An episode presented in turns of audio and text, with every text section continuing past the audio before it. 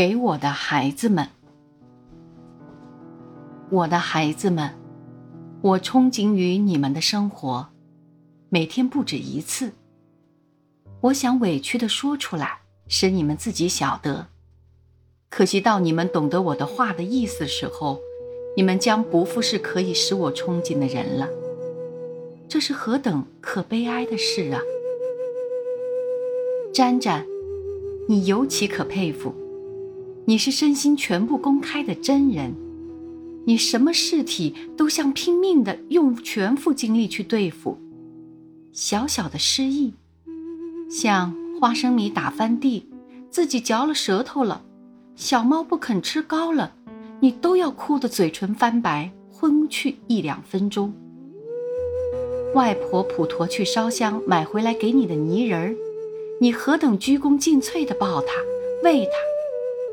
有一天，你自己失手把它打破了，你的嚎哭的悲哀比大人们的破产、失恋、broken heart、上考比、全军覆没的悲哀都要真切。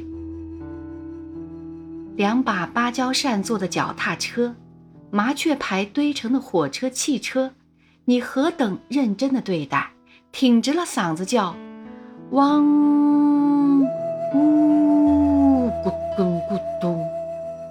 替汽油。宝姐姐讲故事给你听，说道：“月亮姐姐挂下一只篮来，宝姐姐坐在篮里吊了上去。沾沾在下面看的时候，你何等激昂的同他争，说：‘沾沾要上去，宝姐姐在下面看。’甚至哭到曼姑面前去求审判。”我每次剃了头，你真心的以我变了和尚，好几时不要我抱。最是今年夏天，你坐在我膝上，发现了我腋下的长毛，当做黄鼠狼的时候，你何等伤心！你立刻从我身下爬下去，起初眼瞪瞪的对着我端详，继而大失所望的嚎哭，看看哭哭，如同对被判定了死罪的亲友一样。你要我抱你到车站里去，多多益善的要买香蕉，满满的擒了两手回来。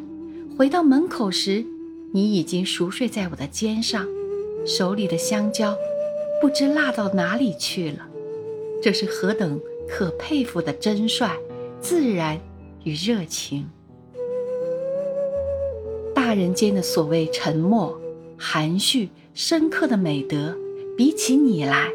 全是不自然的、病的、伪的。你们每天坐火车、坐汽车、办酒、请菩萨、堆六面画、唱歌，全是全自动的创造创造性的生活。大人们的呼号，归自然生活的艺术化、劳动的艺术化，在你们面前，真是出丑的很了。一样画几笔画，写几篇文的人称为艺术家、创作家，对你们更要愧死。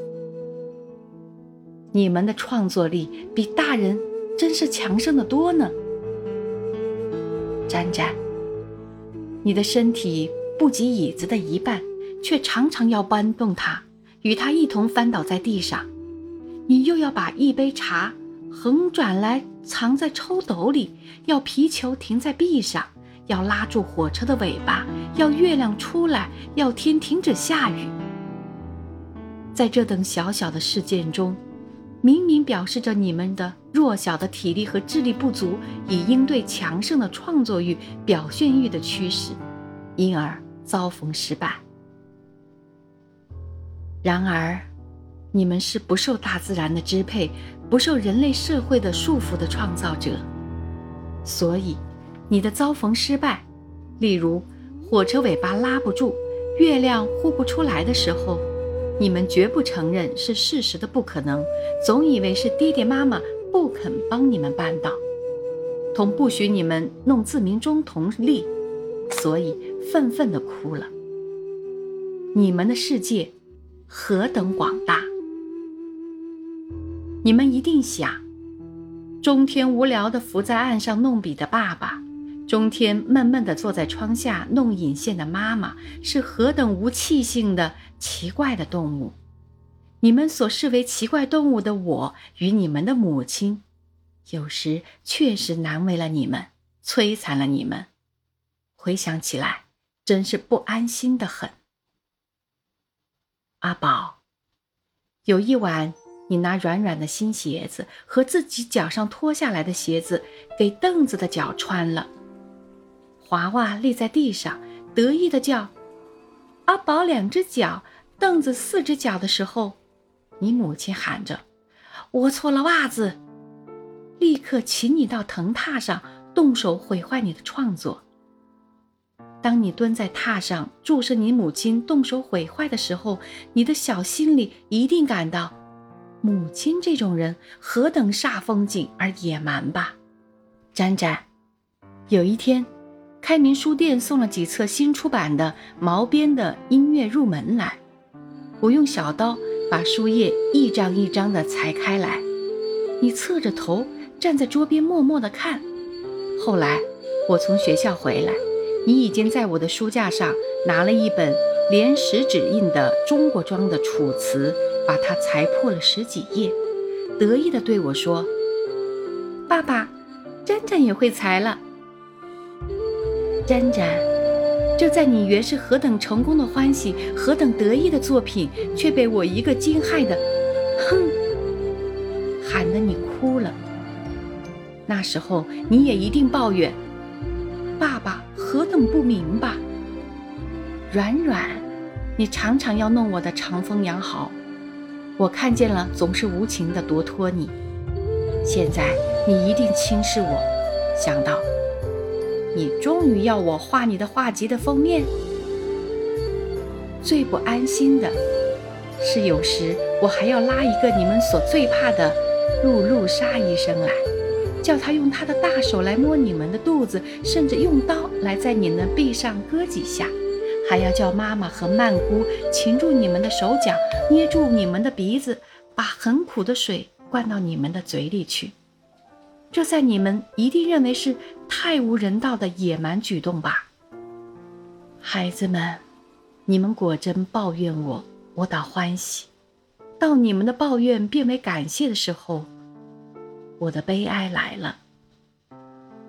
我在世间，有没有遇到像你们这样出肝肺相视的人？世间的人群结合。有没有像你们样的彻底的真实而纯洁？最是我到上海去干了无聊的所谓事回来，或者去同不相干的人们做了叫做上课的一种把戏回来。你们在门口或车站旁等我的时候，我心中何等惭愧又欢喜！惭愧我为什么去做这等无聊的事？欢喜我又得暂时放怀一切。加入你们的真生活的团体，但是你们的黄金时代有限，现实终于要暴露的，这是我经验过来的情形，也是大人们谁也经验过的情形。我眼看见儿时的伴侣中的英雄好汉，一个个退缩、顺从、妥协、屈服起来，到像绵羊的地步。我自己也是如此。后知是今，亦忧今之视昔。你们不久也要走这条路呢，我的孩子们。憧憬于你们的生活的我，痴心要为你们永远挽留这黄金时代，在这册子里。然这真不过像蜘蛛网落花，略微保留一点春的痕迹而已。且到你们懂得我这片心情的时候。你们早已不是这样的人，我的话，在世间已无印证了。这是何等可悲哀的事啊！一九二六年，耶诞节。